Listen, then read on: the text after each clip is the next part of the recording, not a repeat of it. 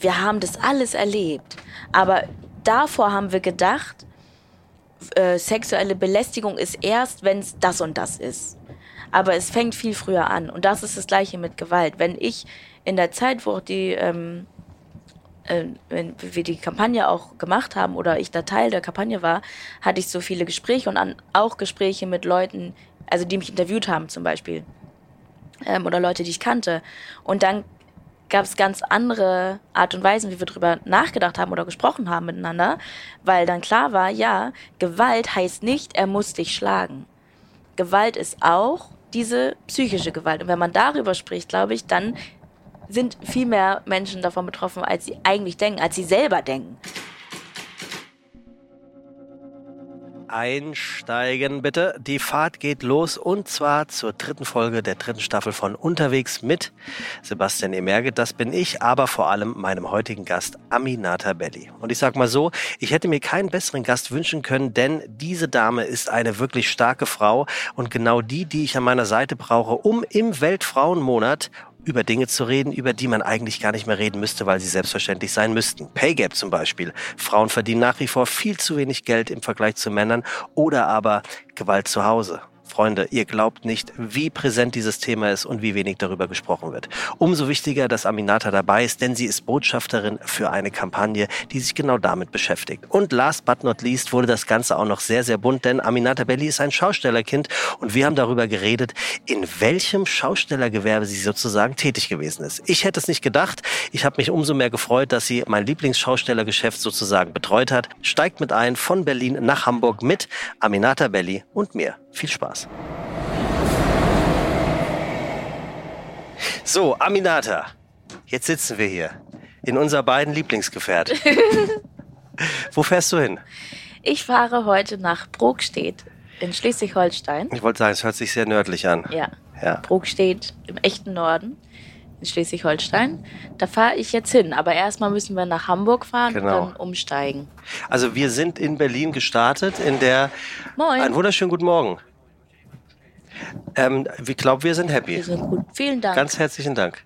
Gut, dann hätten wir auch geklärt, dass wir offensichtlich in der ersten Klasse sitzen, weil wir am, am Platz gefragt werden. Überhaupt alles kein Problem. Alles gut. Der, äh, der Jetzt hat er sich gerade. Ja, der Kellner, äh, wie sagt man denn? Der, der Bahn, Mitarbeiter. Der Bahnmitarbeiter, der uns gerade hier fragen wollte, ob wir etwas benötigen, hat jetzt erst gesehen, dass hier Audio- und Filmaufnahmen laufen und hat sich ganz süß entschuldigt. Aber er war richtig erschrocken. Ist er war so, uh, und, und nochmal. noch ja, schön schön wäre, wenn er jetzt nochmal oh, aufmachst. Tut mir, tut mir leid, ich wollte nicht stören. ähm, Alles okay. wir sind in äh, Berlin gestartet, im, wie ich finde, kältesten Hauptbahnhof Deutschlands. Das ist sehr wahr, aber auch einer der schönsten Bahnhöfe, finde ich, Deutschlands. Wieso? Nur weil der so groß ist und weil der irgendwie so modern ist mal. Also es gibt ja sehr schöne, auch sehr alte Bahnhöfe. Ja, aber Leipzig. Ich, Leipzig ist toll. Leipzig, Leipzig ist der allerschönste, ja. finde ich. Leipzig ja. ist der allerschönste Bahnhof, weil der ist, der hat ein gutes Angebot, der ist aber schön und groß, aber auch noch so, also von der Architektur einfach wahnsinnig schön. Und da ist es nicht so kalt wie in Berlin. Nee, genau. Also, und das wollte ich noch fragen. Weißt du in Berlin, wo du rauskommst, wenn du da rausgehst? Also, ich weiß, dass auf der Seite, wo die Schokolade steht, dass da die S-Bahn ist. Äh, die Tram. Ja. Ich weiß aber immer nicht, ob Gute das Europaplatz oder. S-Bahn und Essen. Kann Ja. man sich merken. Aber Tram ist es eigentlich, ist es nicht mal die S-Bahn. Stimmt.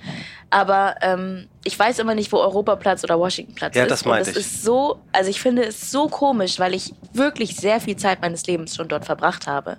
Sehr oft da ein- und ausgestiegen bin. Und ich es trotzdem irgendwie nicht weiß. Und ich erkenne es dann aber an den Geschäften. Mhm. Ich weiß, wo die Geschäfte sind oder die Schokolade zum Beispiel, aber ich weiß nicht, wie es heißt. Aber heute haben wir uns ja verabredet am Washingtonplatz. Mhm. Und ich bin mir ziemlich sicher, dass ich ab diesem Tag heute für immer wer äh, wissen werde, dass der Washingtonplatz auf der Seite ist, wo auch der Kubus steht, Ah, wo man Kaffee über den wir trinken gesprochen kann. Hatten. das ist nämlich der Washingtonplatz. Und jetzt habe ich ja, jetzt habe ich diese emotionale Verbindung damit, dass ich glaube, ab sofort bin ich davon geheilt und der Fluch liegt nicht mehr auf mir. Ich weiß jetzt, wo der Washingtonplatz, Washingtonplatz gleich Kubus gleich Blick auf den Reichstag. Genau. Jetzt haben wir es. Ja, ich habe sie jetzt ja auch. Ah. Wir können aufhören, das war's. Hervorragend. Okay, also du bist in Berlin eingestiegen, du fährst jetzt mit mir nach Hamburg. Fährst du bis nach Hauptbahnhof oder bis Altona? bis Hauptbahnhof, weil ich von da dann nach Brokstedt fahre. Von da fährst du dann weiter nach Brokstedt. So. Aber du und fährst nach Altona. Ich fahre nach Altona, weil ich wohne ja in Hamburg-Ottensen und das ist ja Genau. perfekt. Also besser geht's Das nicht. ist so toll, ne? Ich habe auch mal da gewohnt. Ja, das ist so. Wir haben uns auch schon mal darüber unterhalten, Bestimmt. wie toll es ist, in Altona auszusteigen, wenn man in Ottensen wohnt. Und es ist doch, der Bahnhof wird doch entfernt, oder? Ja, das ist das. Also da, da glaube ich an Bürgerinitiativen, die auf den letzten Drücker noch hier kommen und da kommen. Also ich glaube 2024 wird das erst angefangen zu bauen, so richtig. Also Du redest davon, als wäre es die Zukunft. Das ist nächstes Jahr. ja, für mich ist das die Zukunft. Da kann so, du, da kann so viel passieren. Also äh, vielleicht ist da aber auch ein bisschen der Wunsch der Vater des Gedanken. Äh, also ich, ich bin gespannt. So, also wir sitzen jetzt hier jedenfalls und der Ausstrahlungstermin, äh, liebe Aminata, das Podcast von heute wird am Weltfrauentag sein. Aha. Der 3. März. Das ist ja aber falsch, weil das ist ja der 8. März, der Weltfrauentag. Ja, aber der Ausstrahlungstermin ist der dritte. Ah, du hast recht. Genau. Tadam! Sehr gut. Das wusste ich, war natürlich nur ein Test. Wird im Rahmen des Weltfrauentags ausgestrahlt werden. Und äh, wir haben uns gedacht, wir brauchen dann, und ich hoffe, dass ich da jetzt nicht direkt in irgendeine Art von Fettnapf trete, eine starke Persönlichkeit, eine starke Frau. Okay. Haben wir da die richtige Wahl getroffen? Das würde ich mich jetzt wirklich mal interessieren, wie du dich selber einschätzt. Ich weiß nicht, man müsste erstmal definieren, was es dann heißt, eine starke Frau, ne? Also wer ist denn eine schwache Frau? Äh, g- Gute Frage. Ich habe ähm, irgendwo mir aufgeschrieben von einem Interview, was ich bei dir mal gelesen habe, ähm, dass du dich nie als Beispiel oder für andere Leute bezeichnen würdest. Heute würdest du aber fast schon, oder Vorbild, ähm, heute würdest du aber sagen, doch, mit der nötigen Erfahrung, die ich jetzt in meinem Leben gesammelt habe, hätte ich gern jemanden wie mich, also wie dich gehabt, um eine Art Vorbild zu haben, die mir zeigt, dass man das eine oder andere doch gut schaffen kann und gut machen kann. Das habe ich gesagt. Ja, Also ich, also ich finde es ja immer, also Interviews sind ja eh echt oft, also manchmal höre oder lese ich Sachen und denke mir, was habe ich da quersitzen gehabt. Also ich glaube zur Frage, ob ich ein Vorbild bin, da denke ich dann immer, nee, aber ich weiß, dass viele, also wir haben schon viele Leute gesagt, dass ich deren Vorbild bin oder ich merke das. Ja. Und demnach würde ich sagen, dass es so ist. Und wenn ich von mir selbst sage, ich hätte so jemanden gebraucht, dann meine ich, glaube ich, vor allem ähm, Frauen oder Menschen, die aussehen wie ich und das machen, was ich mache. Weil als ich Kind war, gab es nicht ganz so viele ähm, Identifikationsfiguren. Vielleicht glaube ich das als Vorbild. Aber ich finde es immer schwierig, so wenn Menschen Vorbilder sein sollen oder sind. Hast du ein Vorbild? Ich glaube, ich habe verschied ich hab verschiedene Vorbilder. Ich habe verschiedene Vorbilder, ähm, von denen ich verschiedenste Sachen lerne oder nehme. Zum Beispiel meine Kollegin und Freundin hat eine Testfei, Mhm. ist für mich, ähm, da würde ich jetzt nicht sagen, sie ist mein Vorbild, aber sie ist mein Vorbild in einigen Sachen, wie zum Beispiel, ähm, also wie sie arbeitet oder was sie macht, generell so, aber zum Beispiel auch so Kleinigkeiten wie wie man seine Buchhaltung richtig macht oder so. Da habe ich einiges von Hardnet gelernt oder Leute, die mir da helfen können. Oder ähm, ich bin jetzt auch in der Agentur, in der Hardnet ist, da habe ich auch vorher mit ihr drüber gesprochen. Ähm, es gibt aber auch sehr viele Menschen, also ich treffe für meine Arbeit sehr viele Menschen und da sind auch Leute, von denen ich voll viel nehme, die irgendwie voll stark sind, ähm, weil sie vielleicht mutig sind oder ehrlich sind. Und so gibt es, glaube ich, sehr viele Leute, die mir in verschiedensten Art und Weisen äh, vorbildlich helfen können in meinem Sein. Also in, arbeitsbedingt oder zum Beispiel, keine Ahnung, wenn es um Achtsamkeit geht oder Mhm. so, da gibt es ganz unterschiedliche Menschen, aber nicht so einen. Was ist, was ist Achtsamkeit für dich? Also, dass du, dass du in bestimmten Situationen kurz aus dir rausgehst und dich sozusagen von vorne betrachtest, dass du dein Ego kontrollierst? Oder ist das etwas, dass du genügend Schritte am Tag machst äh, oder dass du weniger Alkohol trinkst oder mehr Party machst? Welche Form von Achtsamkeit? Achtsamkeit bedeutet für mich generell äh, im Moment zu sein Mhm. und achtsam mit sich selbst und Mhm. der Umgebung zu sein. Mhm. Und dann ist es eigentlich egal, in welchem Moment es ist. Also es kann sein, dass ich, ähm, wie du sagst, achtsam bin in dem, was ich mir irgendwie zufüge oder meinem Körper. Also einfach aufmerksam und bewusst im Jetzt sein. Das ist Achtsamkeit. Ich habe mir eine Frage hier aufge aufgeschrieben, relativ äh, weit oben. Ähm, ob du verpeilt bist. Ja, genau hier. bist du verpeilt? So. Und äh, ich habe, also wir kennen uns ja ein bisschen und ähm, ich finde, du hast eine, eine sehr erfrischende, verpeilte Art an dir. Ich wusste aber nicht, ähm, ob das irgendwie anmaßend ist, sich das zu fragen. Du bist jetzt aber hier reingekommen in diesen, in unsere Kabine und hast als erstes gesagt, dass du zwei verschiedene Paar Socken angezogen hast. Ja. Und ich finde, das, das äh, nailt genau die Art von Verpeiltheit, die ich meinte. Also irgendwie echt eine, eine sehr sweete, eine sehr men menschliche.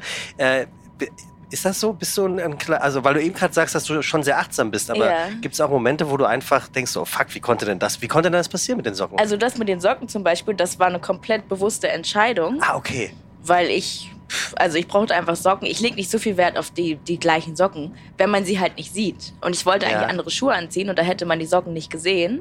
Und ähm, das waren halt zwei die Socken, die gerade da waren. Die anderen Socken, die, die passend waren, die waren mir zu dick oder zu dünn und die waren genau richtig, aber halt unterschiedlich. Und dann habe ich aber doch andere Schuhe angezogen. Also es war gar nicht verpeilt, es war gewollt. Also ich bin, ich glaube, wo manche, manche Leute denken, das ist verpeilt, das, das, bin, das ist für mich dann einfach normal. Aber ich würde schon sagen, dass ich ähm, tendenziell eher verpeilt bin. Aber in dieser Verpeiltheit habe ich auf jeden Fall auch meine eigene Struktur und eigentlich weiß ich schon ziemlich genau, wo es lang geht und was ich mache, aber mhm. ich bin schon, also ich bin doch, also ja, ich bin sehr verpeilt. Aber nicht negativ verpeilt. Kreativ Manchmal denke verpeilt. Ich, ja, oder auch einfach so, dass es, glaube ich, also wenn es Termine gibt und so, dann ich mache meine Sachen und ich bin dann, ich bin nicht so verpeilt, dass man denken muss, oh Gott, bei Aminata geht halt immer alles schief und das müssen wir irgendwie äh, einberechnen. Mhm es geht schon irgendwie immer alles auch oft schief, aber am Ende hat das dann keine Auswirkungen, sag ich mal, so sehr auf andere Leute. Also es, es ist eine Verpeiltheit, die vielleicht nur in meinem Kopf anstrengend wird. Wie, aber anstrengend im Sinne, dass du dich dann unter Druck gesetzt fühlst oder dich selber unter Druck setzt? Ja, oder auch, dass ich, also ich merke zum Beispiel, dass ich, ähm, sagen wir, ich stehe zwei Stunden früher auf, um mhm. irgendwo hinzufahren und mache vorher noch irgendwie zu Hause Yoga und bin total also ich habe total viel Zeit und am Ende ist es dann trotzdem so, dass ich in Stress verfalle, weil ich dann doch zu wenig Zeit habe, weil ich einfach mein Zeitmanagement irgendwie dann doch schlecht ist oder oder an manchen Tagen ist es dann aber auch nicht so. An manchen Tagen stehe ich zwei Stunden vorher auf und ich habe alles so toll geplant, dass ich denke, wow, es klappt. Aber es ist dann manchmal so diese Verpeiltheit, die dann einfach für Stress sorgt und für mich dann anstrengend ist, weil ich merke, ich habe irgendwie zu lange in diesen zwei Stunden Zeit in etwas investiert, was gar nicht hätte Not getan. Aha. Und das ist dann, also ist dann anstrengend für mich. Aber wenn dann sonst niemand da ist, ist es ja für niemanden sonst anstrengend. Und am Ende bin ich aber pünktlich dann da, wo ich sein muss. Aber der Weg dahin ist manchmal echt, uff. Wenn wir jetzt in Berlin am 8.3. losgefahren wären, wären wir in einer Stadt und in einem Bundesland losgefahren, wo ein offizieller Feiertag ist. Ja. Wir fahren nach Hamburg am gleichen Tag, sind zwei Stunden später, weil wir haben ja gelernt, die Bahn ist immer pünktlich von äh, Berlin nach Hamburg. Ankommen, dann ist der gleiche Tag. Es wird äh, der gleiche Tag zelebriert, nämlich der Weltfrauentag, aber es ist kein Feiertag. Also ja. es gibt äh, zwei Bundesländer genau von 16, äh, die das ähm, als offiziellen Feiertag. Ist das ein Armuts? Oh, welches denn noch? Äh, es ist einmal Berlin und es ist einmal ähm, Baden-Württemberg. Aha. Ja, in, in, in Baden-Württemberg. Also, Aber das ist neu, oder? Oder war das es ist, äh, Nee, es ist auf alle Fälle ähm, nachgerückt. Also okay. Berlin waren sozusagen die ersten und äh, der zweite äh, offizielle Feiertag in dem zweiten Bundesland kam danach. Ähm, es werden hoffentlich noch mehrere, mehrere oder alle folgen, aber äh, muss auch so sein, oder? Ich finde ziemlich, also ich finde generell, dass wir mehr Feiertage haben sollten. Ich habe das Gefühl, irgendwie in Bayern gibt es ja. immer so viele schöne Feiertage. Ja, also zu Hamburg hat Bayern fünf mehr. Fünf? Ja. Das ist ganz ja, also schön vier oder krass. fünf Stück. Sind wirklich Also ich finde, wir sollten generell mehr Feiertage haben. Nicht nur, weil wir generell auch mal mehr Pausen nehmen sollten und Kinder auch gerne mal einen Tag aus der Schule sein sollten, sondern weil natürlich so ein Feiertag Aufmerksamkeit äh, bringt. Ja. Natürlich werden mehr Leute über den Frauentag sprechen oder nachdenken, wenn dieser Tag ein offizieller Feiertag ist. Und deshalb finde ich es find gut, wenn noch mehr Bundesländer danach ziehen würden. Es ist übrigens Mecklenburg-Vorpommern, sehe ich gerade. Es ist nicht Baden-Württemberg, aber vielleicht äh, ah. ist das der Shoutout ans Bundesland. Ich habe nämlich äh, in, der, in der Vorbereitung auf unser Treffen heute, habe ich auf Instagram mal so äh, aufgefordert, ein paar, paar Fragen und äh, rund um das Thema Weltfrauentag mhm. äh, rauszuhauen. Und unter anderem kam da öfters mal so diese Fragestellung, äh, warum ist es nicht schon schlimm genug, dass es überhaupt einen Feiertag dafür geben muss? Mhm. Ich verstehe die Frage, aber ich würde jetzt fast sagen, nee, es ist nicht schlimm genug, sondern es muss die Aufmerksamkeit muss ja tatsächlich erstmal richtig auf, auf Touren kommen. Es ist, es ist ja völlig absurd, ähm, wie kurz es teilweise auch in Deutschland erst bestimmte Dinge gibt, die vorher naja. für Frauen nicht möglich gewesen sind. Es ist schlimm, dass es Themen gibt, die noch besprechen, äh, besprochen werden müssen. Aber das, haben, das muss man ja erstmal akzeptieren. Also das kann, wir können ja nicht die ganze Zeit sagen, ist ja total schlimm, ist ja schlimm, dass äh, Frauen weniger verdienen als Männer. Das ist ja schlimm genug. Ja, natürlich ist es schlimm, aber natürlich müssen wir darüber sprechen und es muss sich was ändern. Und es ist ja bei vielen anderen Themen auch so. Es ist schlimm genug, dass irgendwie jedes fünfte Kind in Armut lebt in Deutschland. Das ist ja schon schlimm genug. Ja, ja, es ist alles schlimm genug, aber wir müssen darüber sprechen und wir müssen etwas ändern. Und da ist auch jede Person, die hier lebt und wohnt, mit verantwortlich, irgendwie da, da, da was zu machen, finde ich. Zumal es ja wirklich ist, ähm, wirkliche Themen sind, gerade was, was äh, die Diskrepanz zwischen Männern und Frauen in der Gesellschaft angeht, ähm, dass es Dinge sind, die man sich wirklich so nicht vorstellen kann. Ich habe jetzt also Stichwort äh, äh, ähm, Pay Gap, ne? Mhm. also der Verdienst zwischen Frauen und Männern und äh, der leider wirklich harte Unterschied. Äh, ich ich habe das gelesen und ich habe gedacht, ich sehe nicht recht. Äh, Frauen verdienen im Schnitt rund 19 Prozent weniger als Männer. Ja. Also so. im Schnitt hätte ich jetzt immer noch nicht das verdient, was du bisher im Monat, äh, im Jahr ja, verdient genau, hast. das wollte ich gerade sagen. Ja. Das finde ich ist absurd und es ist, glaube ich, ein Bild, was unseren Zuhörenden vielleicht äh, so ein bisschen entgegenkommt, weil es zeigt dieses krasse Ausmaß. Ich fange am, wir fangen beide am 1. Januar des Jahres an zu mhm. arbeiten. Du wirst aber erst ab dem 17. März bezahlt. Ja. Ich allerdings ab dem 1.1. Das ist ja nun wirklich, das ist ja völlig absurd. Ja, und das ist so, alle sind so, das ist voll absurd und das ist voll schlimm. Aber irgendwie ist es ja trotzdem dann die ganze Zeit so. Und ich glaube, das ist einfach, das, das ist so etwas, was, an, ja, was einfach verankert ist in der Gesellschaft und dann ja auch dahin führt zu, wie verhandeln Männer, wie verhandeln Frauen. Wie was, verhandelst du? Ich verhandle gar nicht. Ich habe ein Management, das für mich verhandelt.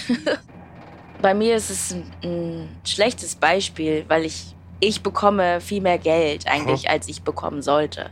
Mhm. Wie eine, wenn eine, eine, Pflegekraft zum Beispiel oder so, was eine Pflegekraft verdient für die Arbeit, die sie tut, das finde ich, ähm,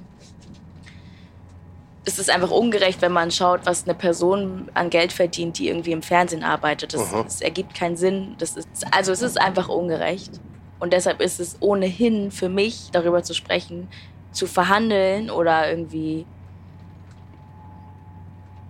ja, was, was ich verdiene oder so, ist sowieso, das ist ein Ungleichgewicht zu dem, was andere Frauen oder Männer auch verdienen würden für die Arbeit, die sie eigentlich tun. Obwohl ich weiß, meine Arbeit ist auf jeden Fall eine richtige Arbeit, aber am Ende des Tages, also wir sitzen hier gerade im Zug und reden miteinander. ähm, deshalb ist es so, ja gut, wir verhandeln für unser Geld, aber ich weiß nicht. Kann naja, schlecht wo, wobei, wobei, du ja gerade in dem äh, Berufsfeld, das du abdeckst, nämlich im weitesten Sinne Öffentlichkeitsarbeit, mit einer starken Meinung, mit einer Persönlichkeit, die auch wirklich für etwas steht, das darfst du ja alles mit rein addieren in das, was du dafür bekommst, weil du bist ja ein im wahrsten Sinne des Wortes ein Lautsprecher, meinetwegen, um jetzt in diesem Bild zu bleiben, für die Pflegekraft. Mhm. Die macht vielleicht einen körperlich und seelischeren ähm, seelischer stärkeren und schwereren Job als du, aber es, die Wahrscheinlichkeit, dass der Podcast, in dem du zu hören bist oder die Fernsehsendung, die du moderierst, zu sehen bist, ihr hilft in irgendeiner Art der Entscheidung oder in einer Art des, des, des Seins im Leben, nämlich abschalten oder auf Gedankengänge mhm. zu kommen, bist du ja mindestens genauso viel wert in dem Moment. Und dass du halt den Betrag X dafür bekommst, das ist dann ja schon okay. Ich find's ungerecht. Ja?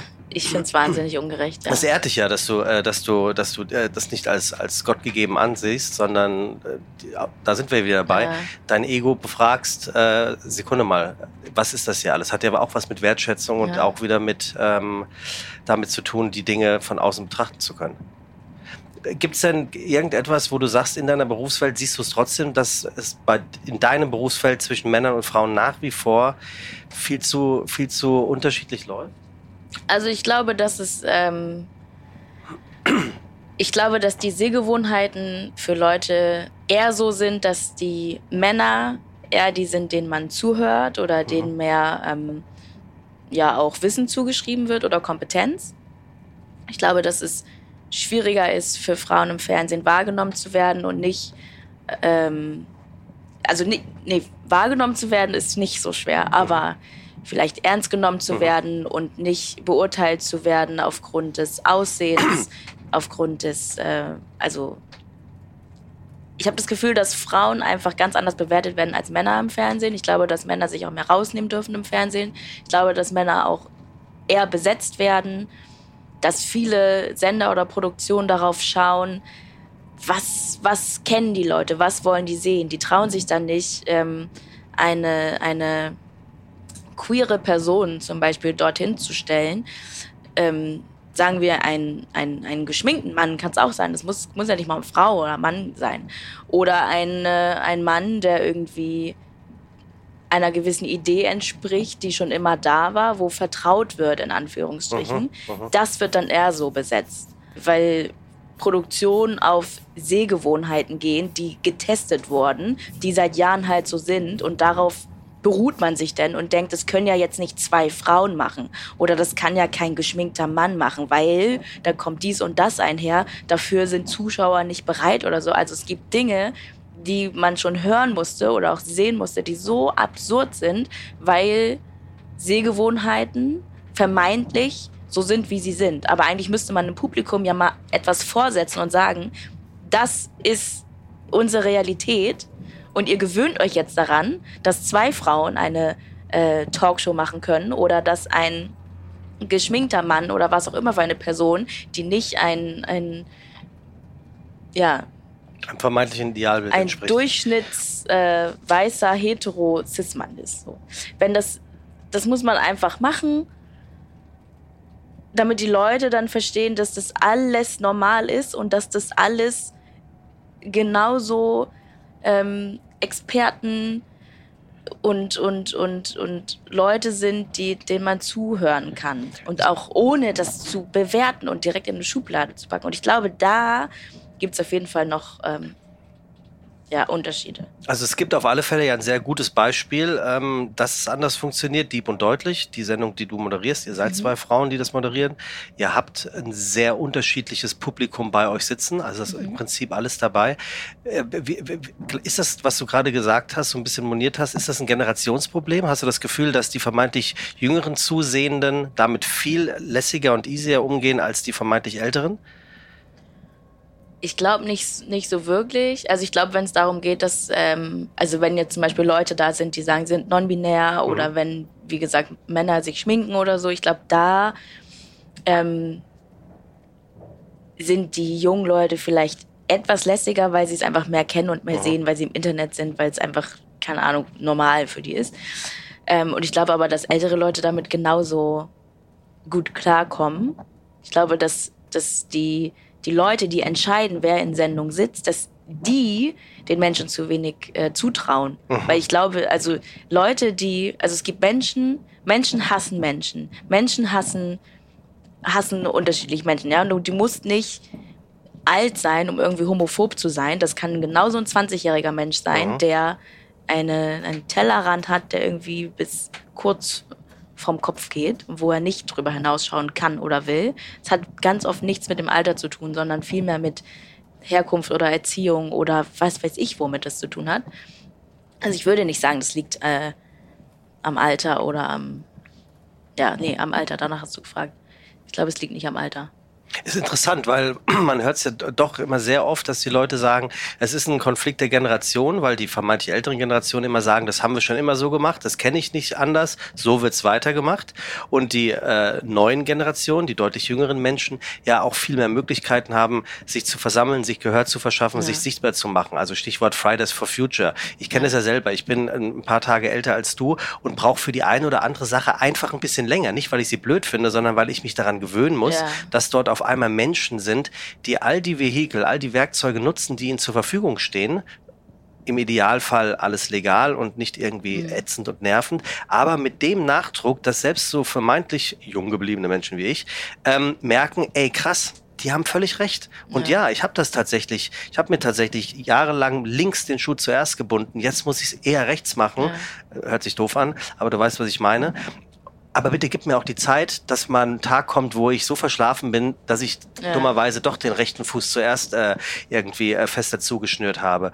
Ähm, und dass du jetzt ähm, das anders ähm, wahrnimmst, beruhigt mich fast so ein bisschen, weil ich ja, dir und deiner Generation viel Glauben schenke. Also meine Generation ist sowieso ja nicht die Generation, die großartig was verändert. Aber alles, was hinter mir ist, ist, ist für mich die vermeintlich bessere Generation, was, was das Retten der Menschheit und der Erde angeht um es mal ganz groß zu sagen.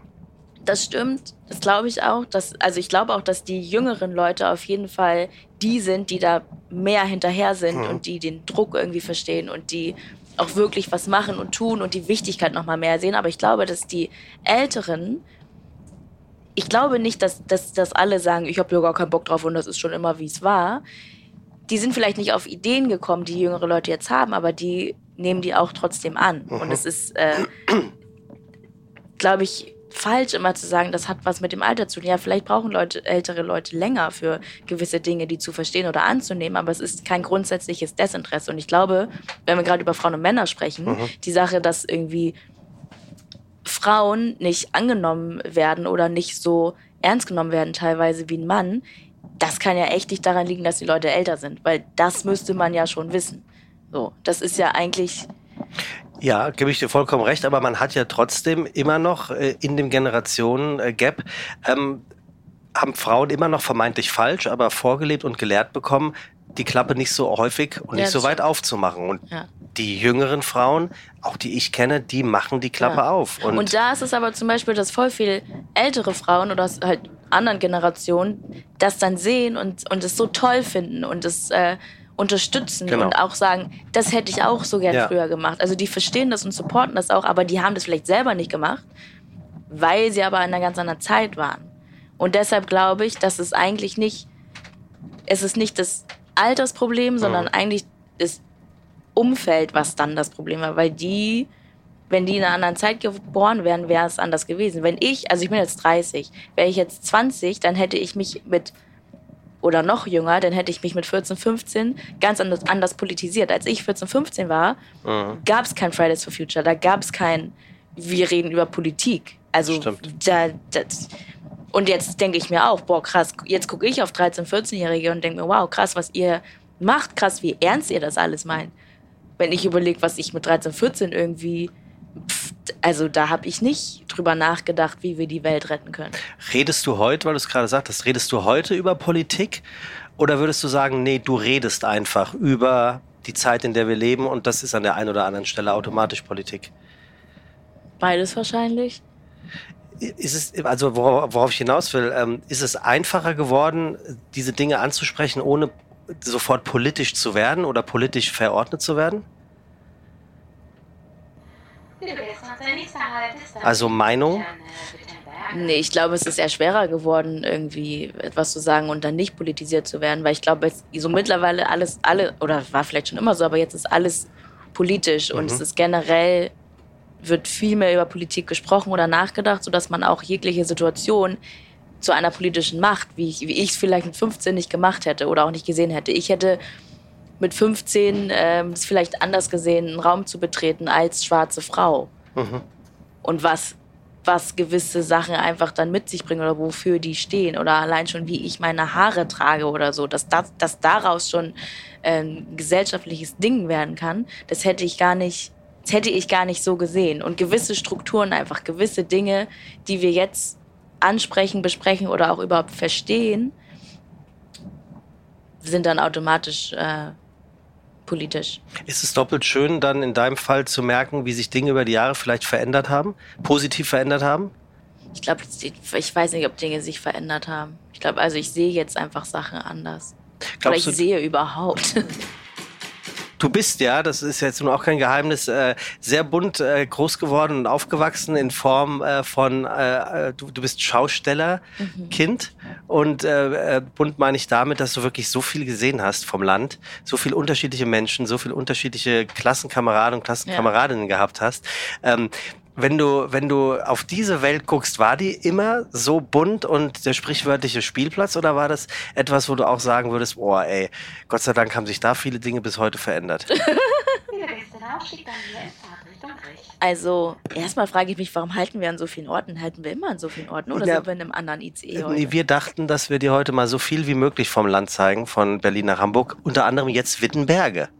Herzlich willkommen, Frau Belli in Wittenberge. Gegen, gegenüber steht der VBB, Verkehrsverbund Berlin-Brandenburg, ein Doppeldeckerzug. Der fährt direkt zum Terminal 1. Von welchem Flughafen? Vom BR. BR. Bin ich hier noch nie krass. gewesen. Übrigens, ganz kurz, siehst du diesen Zug da hinten? Achso, ich weiß nicht, kannst du da hinten den IC? Ja. Das ist der allerneueste IC mit Doppeldecker. Du hast oben Panorama, ist das nicht schön? Und übrigens ist es einer der wenigen Züge, mit, bei denen du schon eben zum Bahnsteig einsteigen kannst. Gut für Rollschuhfahrende persönlich. Ernsthaft? Ich habe ja. davon, ich habe das im Internet gesehen und dachte, das kommt erst in zwei Jahren oder Beim so. Beim ICE. Okay, Beim wenn du ICE jetzt der, Neo. Ah, äh, darauf freue ich mich voll. Ja, ich mich auch. Aber das Problem ist, ich habe gehört, dass die Strecke Berlin-Hamburg gesperrt wird, sein wird nächstes Jahr. Stimmt das? Jein, es gibt eine Umleitung und das dauert tatsächlich, glaube ich, 43 Minuten länger. Es ist eine richtig ah. verhältnismäßig lange Zugfahrt. Für unsere Podcasts natürlich gut, dann können wir noch länger quatschen. Aber ja, aber äh, ist das scheiße, hört sich kacke an, aber alle beschweren sich immer darüber, wie schlecht die Deutsche Bahn ist. Das Streckennetz muss ausgebaut werden. Das ist ein Streckennetz Netz, äh, Netz vom Krieg. Oha. Ne, also da, da geht ja nicht viel. Ja. Also du musst dir vorstellen, wenn, wenn, der, wenn das französische Pendant zum ICE, der TGW, durch Deutschland fährt, von, von Köln nach Paris, fährt der mit Grenzüberschreitung Paris 100 km/h mehr weil das die, das mhm. Streckennetz in Frankreich einfach hergibt. Und äh, die von dir eben angesprochene Strecke ist tatsächlich eine Strecke, die sozusagen hochgeschwindigkeitstauglich gemacht wird. Plus ah.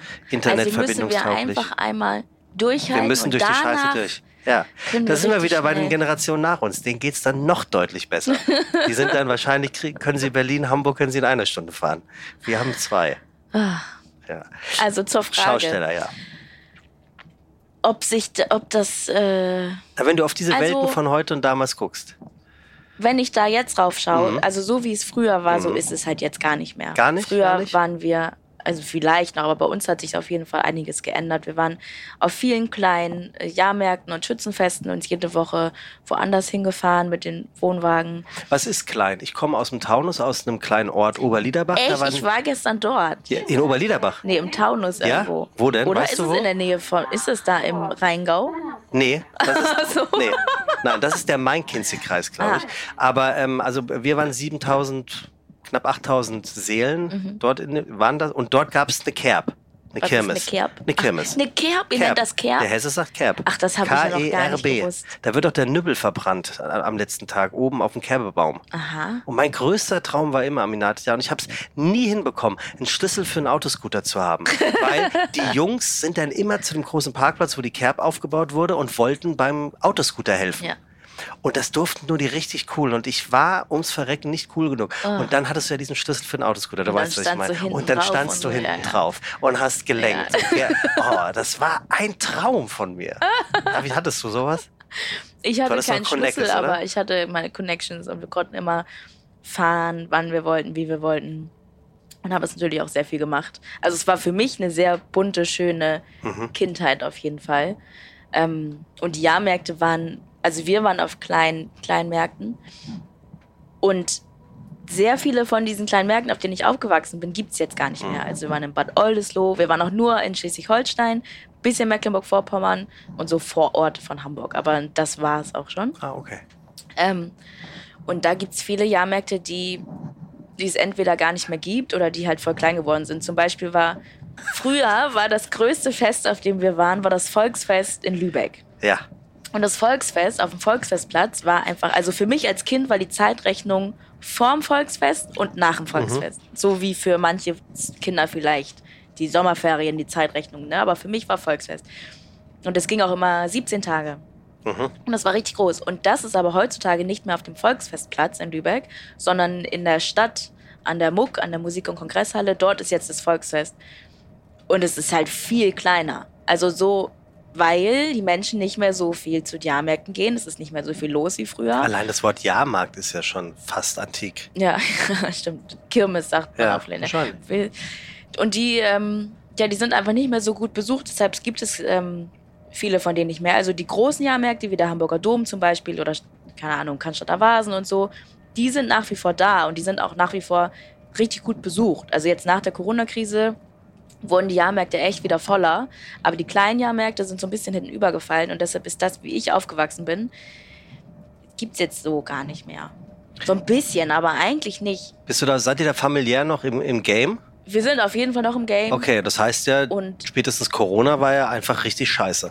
Ja, das voll. Also das, das war ähm, sehr schlimm für viele Schausteller und auch für Zirkusleute. Meine Tante hat einen Zirkus. Mhm. Da, ähm, für die ist es ganz schrecklich gewesen, weil das ganze Leben daraus besteht, äh, auf Reisen zu sein und ähm, mit Leuten zu sein und halt dieses Geschäft zu betreiben. Dieses Geschäft zu betreiben ist keine Arbeit, sondern eher, also das ist das Leben. Ja, klar. Und dann ähm, war Corona besonders schlimm für viele Menschen. Also sowieso natürlich, ähm, was ähm, Geld angeht, weil einfach kein Geld mehr verdient worden konnte, aber vor allem auch so psychisch.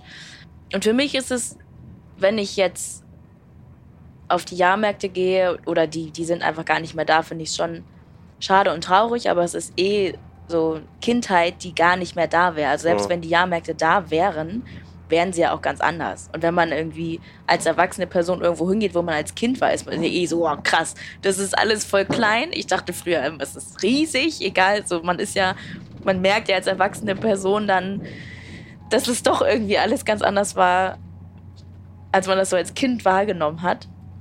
Deshalb bin ich dann, glaube ich, vielleicht gar nicht so traurig, weil es ist eh weg. Ihr hattet ein, ähm, also ihr wart im Dosenwerfen-Game, ne? Ja, Dosenwerfen und Eis. Würdest du mir recht geben, wenn ich sage, dass Dosenwerfen krass unterschätzt Nein. ist? Ach so, ja, ich dachte, Oder? du wirst es, ich dachte, du wolltest sagen, dass es alles äh, Schmu ist. Nee, ich finde Dosenwerfen ist auf den ersten Blick, ja, geh du mal Dosenwerfen. Ja. Wenn du aber mal Dosenwerfen gemacht hast, hast du A gemerkt, wie schwer das ist Ja. und wie viel Spaß das Ja, macht. da hast du recht. das Dosen- ist schön mal zu hören, Ne? weil eigentlich sagen immer alle, sag Underrated. mal ehrlich, das ist doch aber alles, das ist doch, die sind doch festgenagelt und und, da so. zieht doch einer mit, Ja. der, mit, mit der Nylonschnur. Ja, da hast du recht. Aber selbst, also für mich persönlich im Dosenwerfen zu stehen, war teilweise, muss halt immer die Bälle aufsammeln und die Dosen immer wieder Komische aufstellen. Bälle. Komische, große haben die Bälle. Große, ja, wir hatten gar nicht so große Nee? Bälle. Ja, Und hattet ihr dann auch so Teppichboden, also so diesen dicken Teppich auf dem Boden? Ganz so dick war er nicht. Nee? Okay. Also dann, okay, Entschuldigung, ich Aber- hab dich unterbrechen. Ja, aber unterbrochen. also es ist halt irgendwie anstrengend. Nicht, es ist schon anstrengend zu machen. Also wenn man in so einem Dosenwerfenwagen steht, du stehst dann ja von morgens bis abends da drin und man, also wir dürfen uns nie hinsetzen, weil, also ich, ähm, hinsetzen oder aufs Handy gucken oder so ist nicht. Man muss, du hättest dir die. Haare machen lassen können währenddessen. ja, nee, gar nichts dafür da machen. Stehen und Leute anlächeln und Leute animieren, äh, mitzuspielen.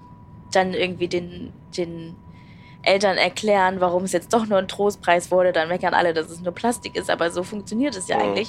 Das ist schon irgendwie Dosen werfen, mitmachen bringt schon mehr. Aber ich hatte auch sehr viel Spaß teilweise. Es war dann, bei uns gab es dann auch immer, also wenn so Stadtfeste sind, da kommen ja abends irgendwie die Jugendlichen und dann spielen die und sind vielleicht so ein bisschen angeheitert und man hatte da, hatte ich auch immer gute Zeiten mit dem, mit den Leuten. Aber schon so den ganzen Tag im Geschäft stehen und wenn es so kalt ist und man wartet einfach darauf, Oh dass ja. jemand kommt. Stimmt. Es ist Ah. kalt. Du kannst nichts machen. Äh, äh, Glaubst du, ich bin mir relativ sicher, dass du aus dieser Zeit viel in dein Hier und Jetzt mitgenommen hast, was sprichwörtliche Handarbeit angeht, was Disziplin angeht, was Durchhaltevermögen angeht. Im Prinzip hast du ja moderiert da oben, Mhm. wenn du die Leute rangeholt hast. Das ist ja eine, eine sprichwörtliche Bühne. Ja. Das ist, muss doch rein theoretisch für dich eine, damals vielleicht noch ungewusst, eine geile Schule gewesen sein. Voll. Ich glaube auf, auf jeden Fall. Also ich habe auch mit, ich habe sehr viel mit Leuten immer gesprochen. Ich bin, also beruflich stelle ich ja sehr viele Fragen. Mhm. Eigentlich bin ich ja auf der anderen Seite. Ähm, und das habe ich aber schon immer voll gern gemacht. Also ich habe mir sehr Mhm. gern und viel angehört, was Menschen zu sagen hatten. Und habe das auch irgendwie voll spät gemerkt, dass ich da eigentlich auch ständig Leute interviewt habe, ohne das aktiv zu merken. Ähm, und habe vielleicht gelernt, Fragen zu stellen oder so, ich weiß nicht. Und natürlich, also ich bin als Kind immer jede Woche in eine andere Schule gegangen zum Beispiel. Und Ja. da musste ich mich ja immer wieder neu in Situationen anpassen und ähm, neue Leute kennenlernen und offen sein und so. Und ich glaube, dass mich das schon sehr geprägt hat. Ich glaube, dass es ohnehin in mir war. Es ist es ist ja nicht automatisch so, nur weil du jede Woche die Schule wechseln ja. musst, dass du ein offener Mensch bist. Also meine Mutter zum Beispiel, die, bei der war das ja genauso. Also wir sind ja schon länger im, äh, also unsere ganze Familie sind Schausteller. Meine Mutter hat, fand es immer ganz schrecklich, jede Woche in eine neue Schule zu kommen. Hat sich irgendwie in die letzte Reihe gesetzt und wollte nicht jeden kennenlernen. Und ich wollte immer jeden kennenlernen und jede Woche eine neue Welt. Huhu, das fand ich toll. Ich kann mich noch erinnern, äh, im, in meinem angesprochenen Kaff Oberliederbach, wenn einmal im Jahr die Kerb war, dann kamen ja auch die Kinder zu uns in die Schule. Ja. Das waren für uns, das waren für uns die geilsten Kids. Wirklich, weil das, das war ja die, die Glamour-Welt ja. in dem Moment. Über Aber es ist witzig, weil manchmal war es so, manchmal hatten die Kids irgendwie voll Interesse und das war irgendwie voll cool und so. Und es war so, boah, können wir mal nach Hause und in den Wohnwagen ja, gucken und so. Ja, genau, genau, genau, genau. Oder das. es war aber auch immer so, dass es jede Woche kamen die gleichen Fragen.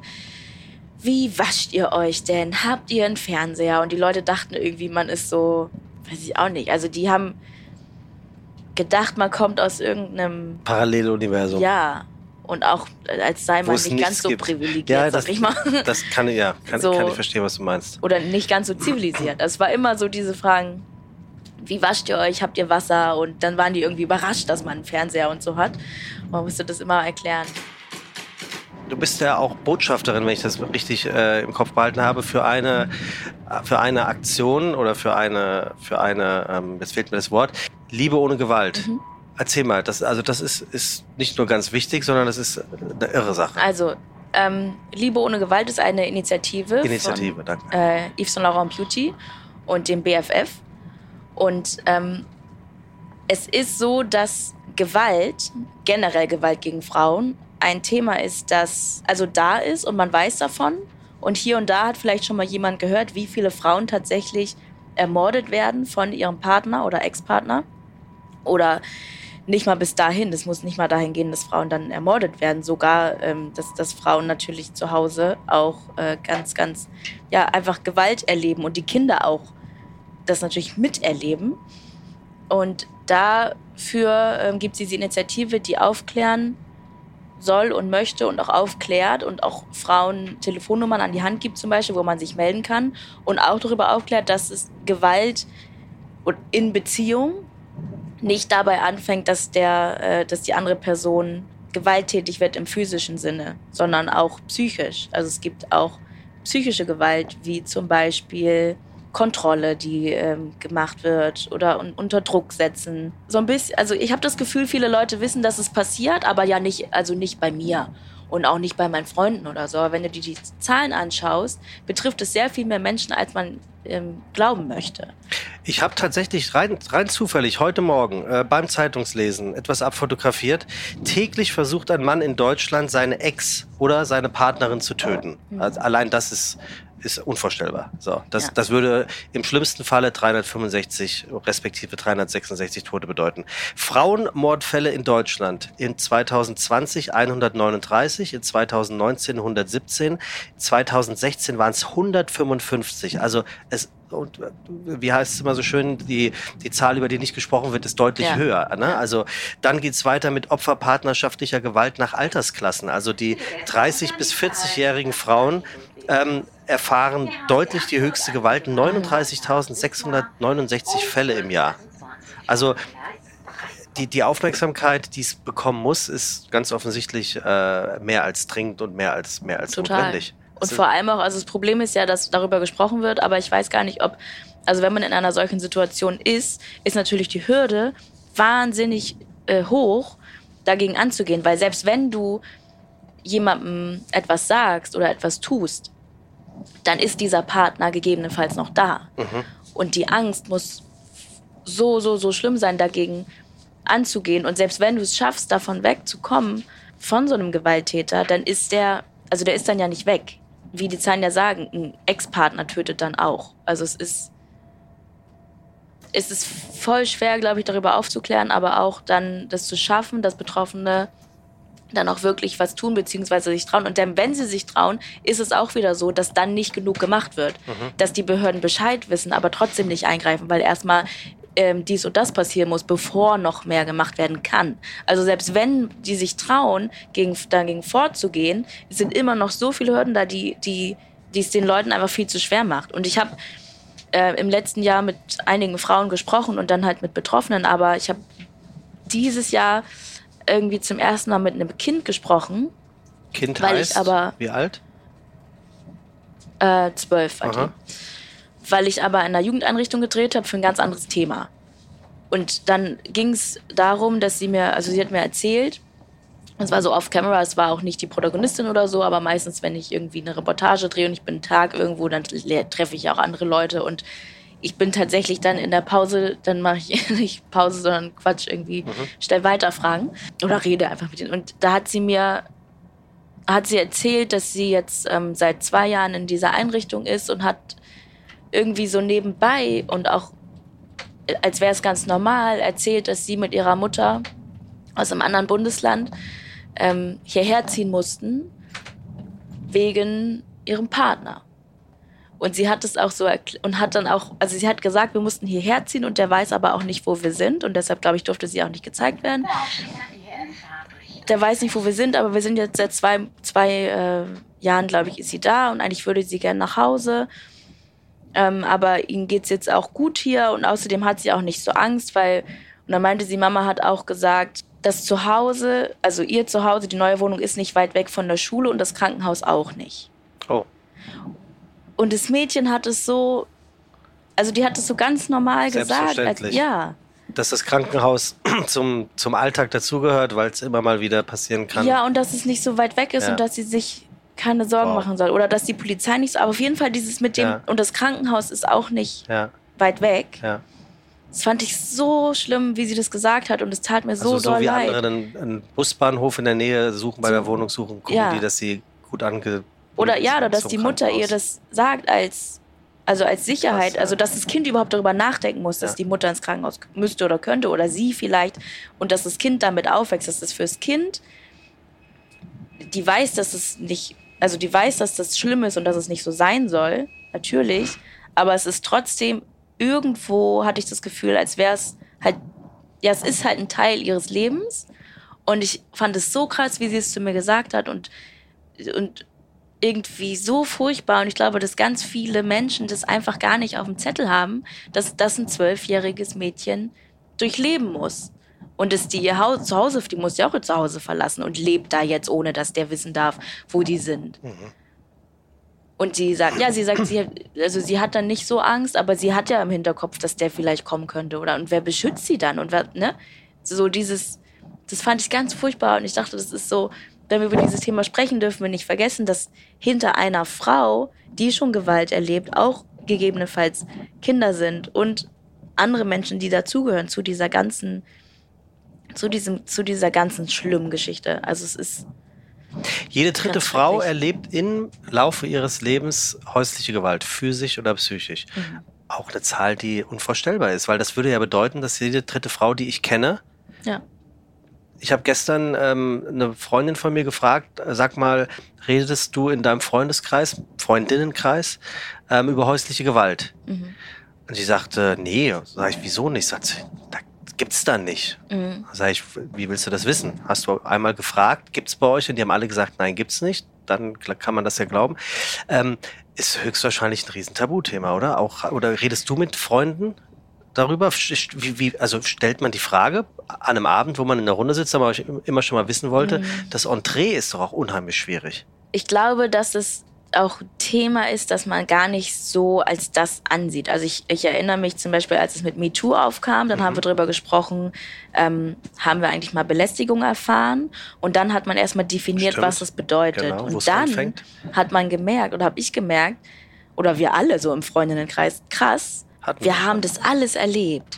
Aber davor haben wir gedacht, äh, sexuelle Belästigung ist erst, wenn es das und das ist. Mhm.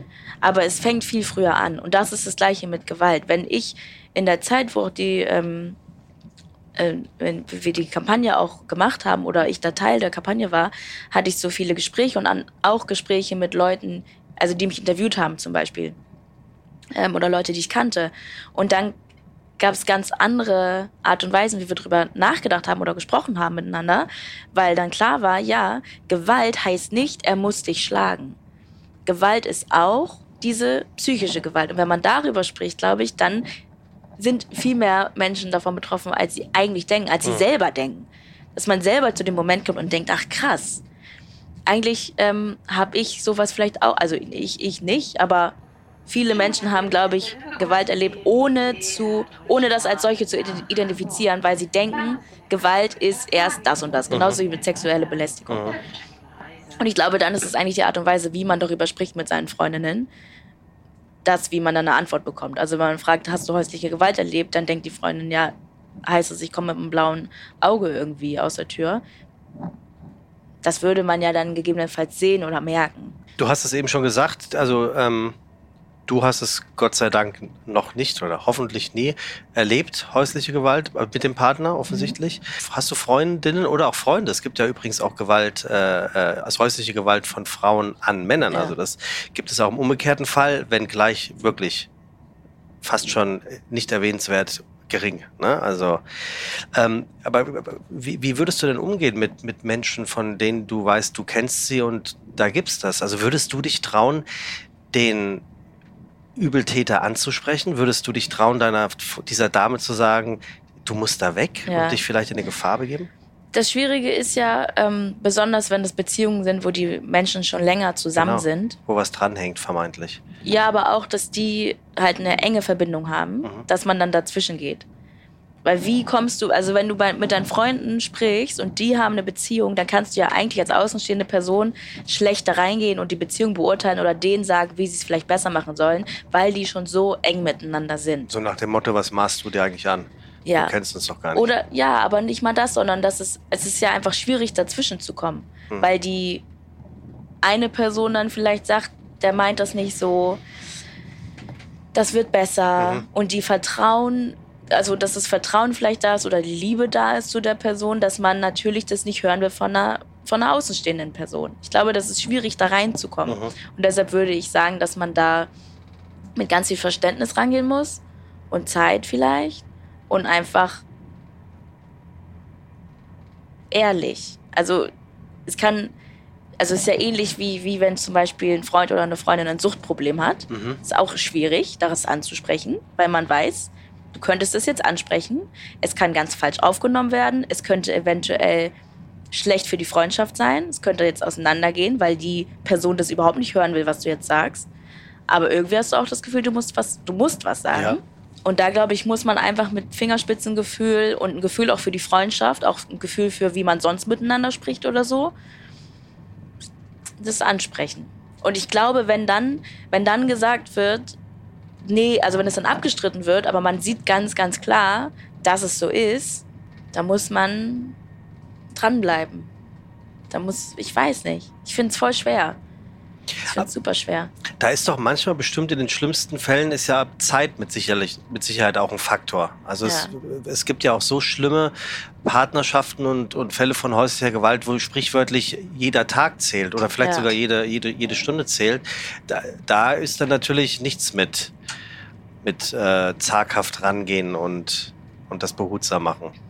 Würdest ja, ich glaube, also wenn es, wenn es so weit ist, dass, dass es wirklich richtig schlimm ist, also auch selbst wenn es eine Nachbarin oder so wäre und man hört da die ganze Zeit Dinge, dann muss ja die Polizei rufen. Also dann würde ich auch nicht darauf warten, ähm, mit der Frau zu sprechen oder mit dem Mann zu sprechen oder da mal zu gucken. Also wenn es ganz, ganz klar ist und man weiß, es geht jetzt hier um, also um den nächsten Tag, dann muss man natürlich ganz klar Dinge unternehmen. Wie geht das weiter mit ähm, Lieben ohne, Liebe ohne Gewalt? Ist das, war das eine, eine Aktion, die, die einmalig war oder ist das was stetig nee, weiterlaufendes? Die ist äh, fortlaufend, die Aktion, und es geht immer weiter. Und da gibt es auch jetzt äh, noch einen nächsten Schritt und etwas Neues. Aber ich glaube, darüber kann ich noch nicht sprechen. Okay. Ja. Aber es ist, ist, auf, alle, ist es auf alle Fälle ähm, dass es wichtig ist und richtig ist, darüber ähm, muss man, glaube ich, überhaupt gar nicht sprechen. Aber es ist natürlich auch toll zu sehen, welche Art von Firmen sich hinter diese Themen klemmen und äh, ja. äh, dann die vermeintlich richtigen Gesichter und Stimmen äh, sich auch zusammensuchen, die halt wirklich das Entree bekommen, um, um genau darüber äh, sprechen zu können. Voll.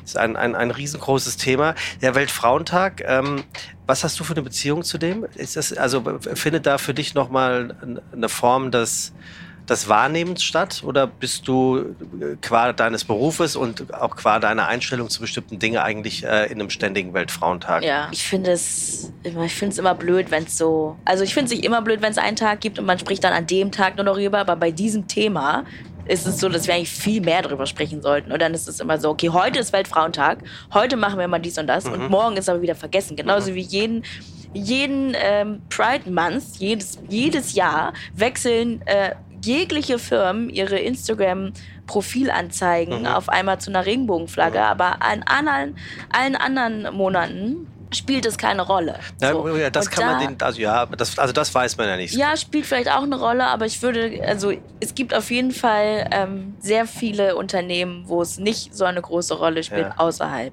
Also ich, ich, ich glaube, wichtig ist natürlich, wie bei allem, dass man, dass man um in dem Bild zu bleiben, Flagge zeigt. Äh, vielleicht öfters als nur zu dem angeblich richtigen Zeitpunkt, ne? Ist klar. Ja. Äh, da bin ich, bin ich voll bei dir. Nicht mal nur der richtige Zeitpunkt, sondern das ist ja eigentlich der Zeitpunkt, wo das halt erwartet wird. Genau. Wenn, wenn jemand Zeitpunkt. zum Weltfrauentag nicht etwas, etwas nicht sagen würde, dann ist er gegen. Dann ist es irgendwie komisch und deshalb, also ich will jetzt niemandem unterstellen, dass es Marketinggründe sind, aber so ein bisschen ist es schon auffallend, dass an einem Weltfrauentag alle natürlich irgendwie die Superfeministen sind. Äh, oder im Pride Month alle die Regenbogenflagge haben, mhm. wo man denkt, was macht ihr denn innerhalb eurer Strukturen? Was macht ihr denn innerhalb der Firma? Wie seid ihr denn da aufgestellt? Achtet ihr denn darauf oder nicht so? Oder ist es jetzt nach außen hin alles? Und das finde ich, ich finde immer wichtig, dass es sich im System und Strukturen was verändert und nicht nach außen hin, weil es gut aussieht. Also den ist, Vibe habe ich manchmal ja. beim Weltfrauentag. Also das macht mein Arbeitgeber und äh, dein Lieblingstransporteur deutlich besser, denn die Deutsche Bahn hat seit Mai 2022 ein Female ICE. Wusstest du das? Nee. Ähm, bin mir ziemlich sicher, das äh, Fahrpublikum äh, darf alles sein, ähm, von, von, bis. Ähm, den gibt es tatsächlich. Äh, es ist äh, ein ähm, Zug, der auch extra gebrandet ist, also es steht Aha. groß drauf äh, Female, Female ICE und ähm, das finde ich irgendwie eine, eine, ganz, eine ganz spannende Sache, weil die Deutsche Bahn ja auch äh, selber natürlich auf dem Weg ist, äh, Frauen in Führung äh, deutlich besser zu besetzen. Äh, 27 Prozent sind es Stand heute. Ziel ist es bis 24, bis 2024 30 Prozent hinzubekommen. In der Führungsetage. In der Führungsetage. 30 Prozent. Wie, ja. wie ist jetzt die Aktuell sind es 27 Prozent. Ah. Sie haben äh, äh, ein Programm, das nennt sich 30 Maßnahmen für 30 Prozent. Und äh, bei der Deutschen Bahn in Deutschland arbeiten inzwischen mehr als 51.000 Frauen. Das wiederum sind 23,6 Prozent. Das ist natürlich nach wie vor ein Riesengap. Ja. Ja, es ist, ja, was soll ich dazu sagen? Ja. Also es ist auf alle Fälle ein Thema. Ich kann natürlich verstehen, wenn, wenn du sagst, äh, dass, dass es einen Tag geben muss, der so heißt und nur dann ist die Aufmerksamkeit ist irgendwie blöd. Oft ist es natürlich besser als gar nichts, ja, dieser, die, dieser eine Tag. Und wenn man dann Leute wie dich hat, ne, die jetzt das Publikum äh, erreichen, um darüber zu sprechen, ist, ist vielen Leuten, äh, denke ich, sehr, sehr geholfen, was, was das Thema angeht, um dort nochmal ein neue, neues Bewusstsein raufzukriegen. Es ist auf alle Fälle äh, ein, ein krasses Thema. Wenn du heute was verändern dürftest, was sich definitiv verändern muss, und das passiert noch bevor du aus diesem Zug aussteigst. Mhm. Oha, was, oh was, Gott. was wäre das? Gibt's oh Gott, oh Gott. Weißt du, was ich verändern würde? Mhm. Weil ich ja jetzt hier, ähm, weil wir in der Deutschen Bahn sitzen und öffentliches Verkehrsmittel nutzen. Ähm, also man könnte natürlich immer alles ändern, aber man muss es jetzt ich halte es jetzt auf das Kleinste, was mir ja, mach, einfällt. Du hast, du hast einen Wunsch frei. Den Wunsch hatte ich nämlich ähm, vorgestern, als ich in einer in einer äh, Teestube der Diakonie gedreht habe für Menschen, äh, für obdachlose und wohnungslose Menschen, ist mir aufgefallen oder eingefallen, dass ich es frech finde, dass ähm, wohnungslose oder obdachlose Menschen nicht kostenfrei fahren dürfen und auch Menschen, die geringes Einkommen haben, sollten meiner Meinung nach kostenlos den, die öffentlichen Verkehrsmittel nutzen können. Alle. Also auch die Langstrecke. Auch die Langstrecken. Ich finde, das wäre, das wäre, das wäre eine Maßnahme, die könnte man jetzt einfach mal umsetzen. Ich habe letztens eine Frau getroffen, die muss, die kann nicht mit dem Bus, die kann ihren Sohn nicht mit dem Bus zur Schule bringen, die muss jeden Weg zu Fuß machen, weil sie sich diese Karte nicht mhm. leisten kann. Und wenn sie schwarz fahren würde, und erwischt wird, könnte sie niemals diese äh, Strafe zahlen. Ja. Und dann gibt es ja Leute, die kommen ins Gefängnis, weil sie öffentliche Verkehrsmittel nutzen und es nicht bezahlen können. Obdachlose Menschen, die nicht mal eine, also obdachlose Menschen, die nichts haben, kriegen dann äh, Bescheide und Gelder, die sie zahlen müssen, die sie niemals bezahlen können, wo ich mir denke, lasst sie doch einfach wenigstens mhm. fahren. Und wir können das schon, der Rest kann das äh, mittragen, denke ich mir. Ist vielleicht nicht so einfach, wie ich es mir denke, aber ich würde das zumindest für den Nahverkehr auf jeden Fall, zumindest in der Stadt, da sollte man kostenlos fahren können, wenn man nichts hat. Wobei du sagst gerade, ähm, es ist wahrscheinlich gar nicht so einfach umzusetzen. Hätte ich bis vor kurzem auch noch so unterschrieben, diese Aussage. Aber ich finde, das 9-Euro-Ticket hat ja gezeigt, wenn, wenn der Wille da ist, das ist ja verhältnismäßig sehr schnell umgesetzt worden. Also umso erstaunlicher ja, ist es ja, wie lange es jetzt sagen, wieder mit dem 49-Euro-Ticket dauerte. Aber das 9-Euro-Ticket war da und dann war ja wirklich Halligalli. Also teilweise, ja. die Züge waren so, so, so voll. Es ist, wurde, also da hat man gemerkt, es geht umzusetzen, aber es war dann trotzdem teilweise schwierig vor Ort. Ja gut, so viele Züge konnten so schnell natürlich nicht nachgebaut und nachgeliefert ja. werden. Das das meine ich damit. Das ist, äh, ich stelle mir das vielleicht, ich stelle mir oft Sachen einfacher vor, als sie sind. Aber ich glaube, vielleicht ist es auch gar nicht so schwer. Es ist zumindest ein sehr schöner Gedanke tatsächlich, ne? weil die Ausführung, die dahinter steckt, ist ja so viel mehr. Es ist ja nicht nur die Mobilität, um das Kind in die Schule bringen zu ja. können, sondern es ist eigentlich äh, das Recht, die Welt kennenzulernen, ja. äh, das Land kennenzulernen, in dem man lebt, Möglichkeiten zu entdecken und wer weiß, vielleicht irgendwo ganz anders durch einen ganz romantischen Zufall äh, ein neues oder ein besseres Leben äh, zu starten. Ich finde das eine sehr schöne Idee, die du da hast ganz oft lebt man ja in seiner Welt und schaut gar nicht nach links und rechts oder denkt sich nicht rein in andere ja. ähm, Leben. Mhm. Und das finde ich das Tolle an meiner Arbeit, dass ich so sehr viele Menschen äh, kennenlerne und sehr viele Lebensrealitäten und auch Probleme damit. Also ich denke selten darüber nach, wie ähm, obdachlose Menschen eigentlich oder wo die auf Toilette gehen können.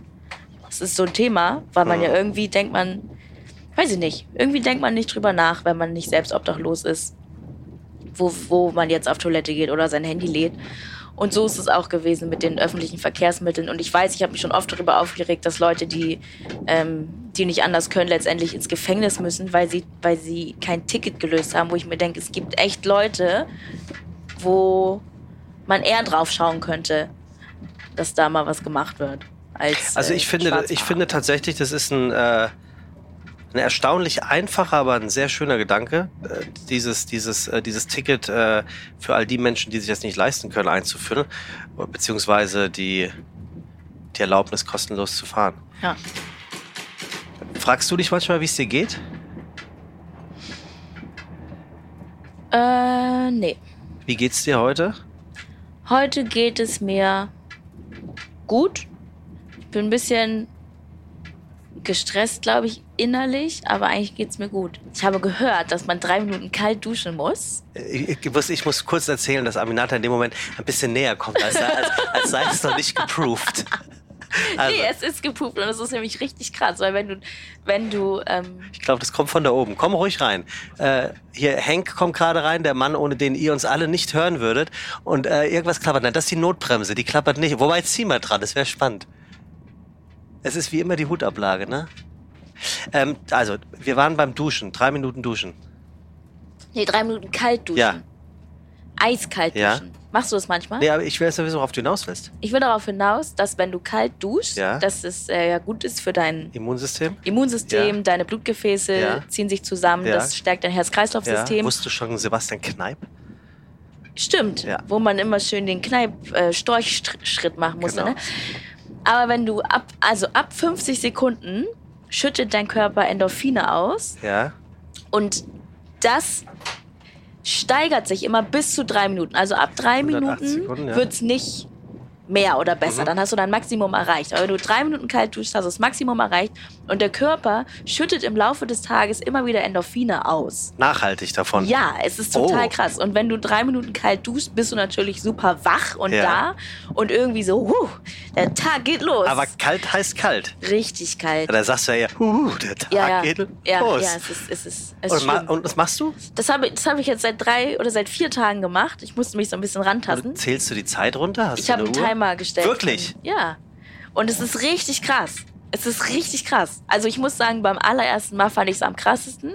Ich glaube, da, ich das erste Mal ist am krassesten, weil dann ist es so, boah, heftig. neues Gefühl und danach hattest du es dann ja schon mal gemacht. Aber es ist auf jeden Fall sehr gesund und eigentlich ist es etwas, was natürlich jeder, nicht jeder machen kann, aber jeder, der eine Dusche hat, ist es ja auch noch günstiger, weil du kalt duscht. Ähm, und eigentlich ist es so ein Gesundheits, ja, und Benefit, den man ganz einfach umsetzen könnte. Und es geht einem besser. Hast du zu, bist du zu Hause eine, ähm, musst du nicht darauf antworten, eine Wannenduscherin oder, oder Dusche-Duscherin? Ich bin eine Duschduscherin, weil ich besitze keine Badewanne. Ah, und was findest du besser? Also am besten finde ich, wenn man eine Badewanne und eine Dusche Ah, ja, hat. klar. Und dann würde ich duschen, duschen in der Dusche. Ja. Und dann würde ich, ich würde mich so gern mal in die Wanne legen. Ah, du ich hätte so gerne ich eine Wanne. einfach überhaupt nicht. Aber ich brauche sie zum Ja, Duschen. aber also als ich hatte auch mal, ich war mal in einer WG, da hatten wir eine Dusche, äh, eine Wanne. Ja. Und da war ich auch nie in der Wanne. Und ich wollte auch nie in eine Wanne. Aber seit Corona, Ja, da habe ich mir echt zwischendrin so sehr eine Badewanne gewünscht. gar nicht meins Badewanne. Ich kann diesen Hype da, also dieses Gefühl. Ja, ich habe es auch nie verstanden. das wird doch kalt irgendwann. Ja, und langweilig ist Ja. es auch irgendwie und so. Ja, aber jetzt. Ich denke jetzt oft, ich würde mal gerne in eine heiße Wanne einfach. Heiße hat, hat äh, Aminata hat wieder eine schöne Bewegung dazu gemacht. so ein Boxer nachgemacht in eine heiße Wanne. Okay, aber also äh, es, es geht dir gut und äh, offensichtlich kommen so ein paar Glücksendorphine vom kalten Duschen ab und an mal raus. Ja. Und ich bin, also ich freue mich, ich fahre jetzt nach Brokstedt Aha. zu einer Taufe von, äh, von dem Kind meiner Kindheitsfreundin. Ja. Und es freut mich, dass ich jetzt wohin fahre, wo ich äh, einfach ja nicht, also eine schöne Zeit haben werde. Das finde ich gut. Bist du getauft? Ich bin getauft und weißt du was? Ich wurde getauft im Zirkuszelt. Wirklich? Ja. Ach, Das ist doch mal was. in der ne? Manege. Genau. Ach, das gibt's ja nicht. Ja. Das heißt, der Pfarrer kam dorthin. Ja, wir haben, ähm, wir Schausteller und Zirkusleute haben einen extra ähm, Pfarrer für reisende Menschen. Ja. Es gibt einen äh, für verschiedene Regionen auch und unser in Norddeutschland hat mich getauft. Ah, weil ich, ich frage deswegen, weil ähm, meine Gäste bekommen ja immer ein Gastgeschenk von mir. Aha. Und ich habe mich bei dir wirklich gefragt, was, was, was könnte ich ein Aminata schenken? Nicht, äh, weil du alles hast, das weiß ich nicht. Aber irgendwie dachte ich, das muss et- natürlich was sein, was passt. Und ich habe mir so ein bisschen, also ich habe so ein bisschen die Wunschvorstellung gehabt, dass es etwas ist, was du vielleicht dann auch nutzt. Und ähm, da du jetzt gerade gesagt hast, wie es dir geht und ähm, wie du dir, finde ich sehr interessant, äh, über den Tag verteilt Glücksendorphine immer mal wieder ähm, zukommen lässt, ist es vielleicht etwas, was, was passen könnte ähm, und dich vielleicht dann und wann dran erinnert, wenn die Glücksendorphine es nicht ganz durchgeschickt haben. Du musst jetzt beschreiben, was du in der Hand hältst. Also, erst habe ich gerade gedacht, meine Antwort auf deine Frage, wie es mir geht, war wirklich sehr lang. Aber ehrlicher, ehrlicher, ehrlicherweise finde ich das schön. Gerade Grüße an die Generation. Wie geht's dir? Alles gut? Ja. leck mich. Ich wüsste einfach gerne, wie es dir geht. Also Wie geht's dir denn? Das ist äh, sehr aufmerksam, dass du fragst.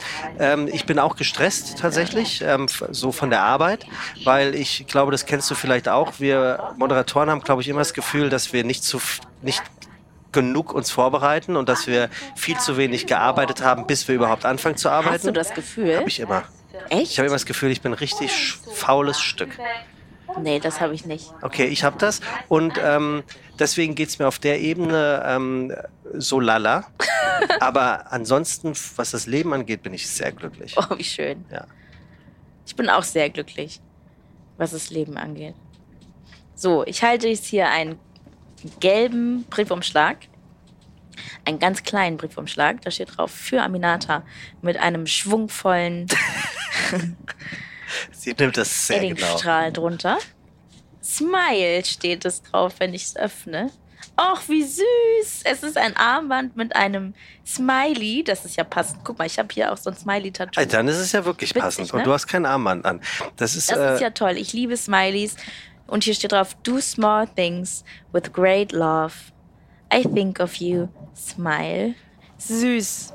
Das finde ich sehr schön. das äh, hat meine beste Freundin Niki gemacht. Ähm, und Niki Vollmer. Genau. Und ähm, ich Hast du jetzt wollte. gedacht, woher weiß ich das? Es steht hier drauf. Ach so, es steht drauf. Ich dachte eben wirklich, dachte so, oh, okay, wow, ich wollte keine Werbung machen. Nein, aber ähm, also es, es kommt sozusagen dementsprechend nur halb von mir. Aber ich dachte, irgendwie äh, ganz Nee, es offensichtlich von ähm, könnte, es, könnte es sehr gut zu Aminata passen. Das finde ich super. Das hast du sehr gut ausgesucht tatsächlich. Das freut mich und das ist die eine Tradition, äh, die es hier in diesem Podcast gibt. Und die andere Tradition ist, dass ich ja diesen Fragebogen von Marcel Proust habe und ähm, meinem Gast. Ähm, wie nennst du den weiblichen Gast? Gast, also Gästin, das tut mir leid, das ist für mich Irgendwo hört der Spaß bei mir auf. Ich bin, ich bin sehr Aber zufrieden Gästin mit dieser steht ja Antwort. im Duden. Also man kann ich ja auch Gästin das, sagen. Aber es gibt's doch nicht. Das ist nun wirklich sehr konstruiert. Ich finde es okay, wenn Leute das sagen, aber ich habe auch irgendwann mal, habe ich gesagt, so Leute, bei mir ist das ein Bis Gast. hierher und nicht weiter. Aber reicht's. So, pass auf. Und ich mache jetzt. Vielen Dank dafür, das freut mich voll. Das Sehr gerne. Ganz tolles. also offensichtlich ich freut sich wirklich. Wirklich, Passt ja, gut. ehrlich. Ich, ähm, warte, ich muss ein Foto machen. Mach, mach mal danach. So, Okay. also pass auf, lieber Aminata, du sagst jetzt Stopp, während ich, wie mein alter Biologielehrer Herr Beckmann, der ist immer so durch das Klassenbuch gegangen und ist immer in der Mitte hängen geblieben. Ja. Und rate Das- mal, wo der Buchstabe Mergitz ist. Ah, Immer in der Mitte. Es war immer, ah, Mergit, Hausaufgaben zeigen. Also, du darfst jetzt Stopp sagen, um die letzte Frage für diesen Podcast zu bekommen. ja, dann pass mal auf, wie lange ich jetzt warte. Ja, mach mal. Nein. Stopp. Auch in der Mitte. Hast du oder ist dieses Wort zu hart? Also, hast du oder ist das Wort zu Also hart? hassen also im Sinne von, kannst Ja, du hassen? Ich finde, also hassen ist ja ein Gefühl Ja. und ob das Wort zu hart ist oder nicht, macht ja nichts damit, ob man so fühlt. Verstehst du, was ich meine? Versuch's Ich will nochmal. damit sagen, Ja. ja, ich hasse, Ja. aber ja, das Wort ist zu hart. Ja, ne? Also ich finde, das ist eine Frage, die ist in sich ähm, widerspricht sich etwas. Also ja, ich hasse, aber ja, das Wort ist etwas zu hart. Aber da kann ich ja nichts für, dass ich, dafür, dass ich so fühle.